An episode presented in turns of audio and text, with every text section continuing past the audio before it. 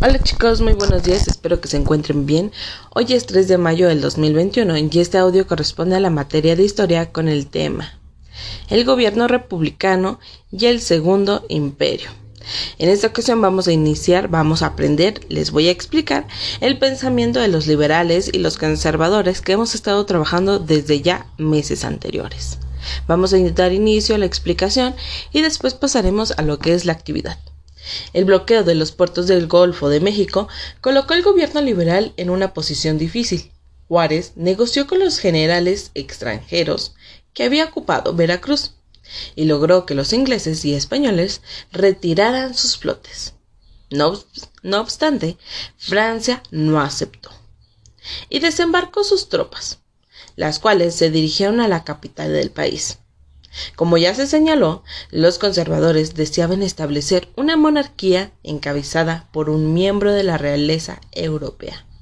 Por esta razón, se sumaron a las tropas invasoras. El gobierno de Juárez intentó detener el avance de los invasores, pero en Puebla, el ejército liberal encabezado por Ignacio Zaragoza logró una importante victoria el 5 de mayo de 1862. Por esta razón es que, bueno, ahorita les voy a explicar la lucha, pero por esta razón es que el miércoles no tienen clases. Sin embargo, Puebla cayó al, año siguiente, tras un sitio eh, a la ciudad por el ejército francés, que había sido reforzado con mil soldados, enviados por Napoleón III. En junio del mismo año, el ejército invasor llegó a la Ciudad de México, esto obligó al gobierno liberal a reubicar su sede en diferentes estados del país, hasta situarse en el Paso Norte, que hoy conocemos como Chihuahua, desde donde continuó la guerra en defensa de la soberanía del país. Al mismo tiempo, los conservadores siguieron su proyecto de establecer una monarquía. Cuando los franceses tomaron la capital, convocaron a una asamblea en la que participaron los siguientes líderes conservadores.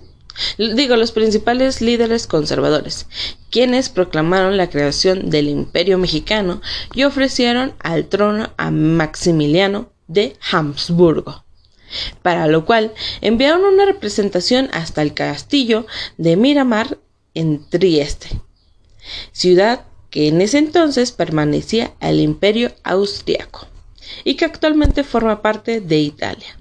Entonces, esto fue de inicio a la batalla de Puebla, que fue en 1800, ay, 1862.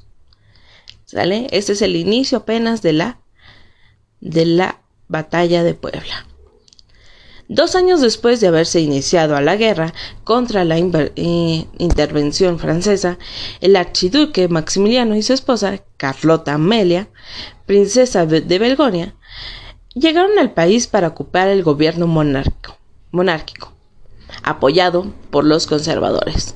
Los liberales se negaron a reconocer a esta autoridad y aún así el imperio logró importantes eh, cosas en la zona del país que denominaba al ejército francés. El gobierno liberal se mantuvo en las regiones que había logrado defender. Así, durante el tiempo que duró la intervención francesa, hubo dos gobiernos. Uno, republicano constitucionalmente establecido, y otro, monárquico apoyado por las fuerzas extranjeras. El imperio de Maximiliano tomó una serie de medidas que provocaron que los conservadores le retiraran su apoyo. Por ejemplo, en vez de poner a las leyes de reforma, que ustedes ya les conocen, las ratificó. Eligió como colaboradores a algunos liberales.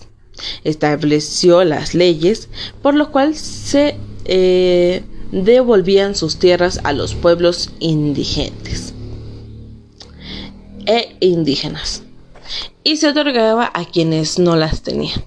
También decretó leyes laborales que establecían una jornada máxima de 10 horas de trabajo y prohibía aplicar castigos físicos a los trabajadores. En el contexto internacional el emperador Napoleón III retiró su apoyo militar y económico a Maximiliano por eh, la presión del Estado estadounidense y para desocupar a México, porque Francia estaba en guerra con Prusia y actualmente que es parte de Alemania.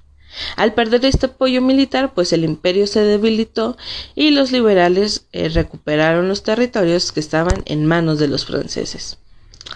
Ante el avance liberal, Maximiliano se refugió en sus tropas, que fue en Querétaro, donde liberó su última batalla, tras ser derrotado, condenado a muerte y fusilado en 1867. Bueno, entonces esta es parte de su historia y ahorita les voy a explicar qué actividad van a realizar. Esta información ustedes la pueden encontrar en su libro de texto sobre, eh, digo, en su libro de español, en la página 59 y 60. Les voy a pedir que ustedes escriban las siguientes preguntas y respondan con lo que entendieron. ¿Sale? Primera pregunta. Se las voy a leer así rápido y recuerden que ustedes pueden pausar el audio para, eh, para responderlas y escribirlas. 1. ¿Cuál fue la actitud de los conservadores cuando Francia desembarcó sus tropas con dirección a la capital de la República? Número 2. ¿Qué ocurrió en Puebla? Número 3. ¿Qué ocurrió cuando Napoleón III envió refuerzos para apoyar a los invasores? Número 4. ¿A quienes ofrecieron el trono del Imperio Mexicano? Número 5. ¿Por qué los conservadores le retiraron el apoyo a Maximiliano? Número 6. ¿Por qué el emperador Napoleón III retiró su apoyo económico y militar a Maximiliano? Y 5, 6, 7. ¿Qué le ocurrió a Maximiliano tras ser derrotado? Recuerden que eh, si tienen duda me pueden mandar mensajito y yo les voy a estar respondiendo vía WhatsApp.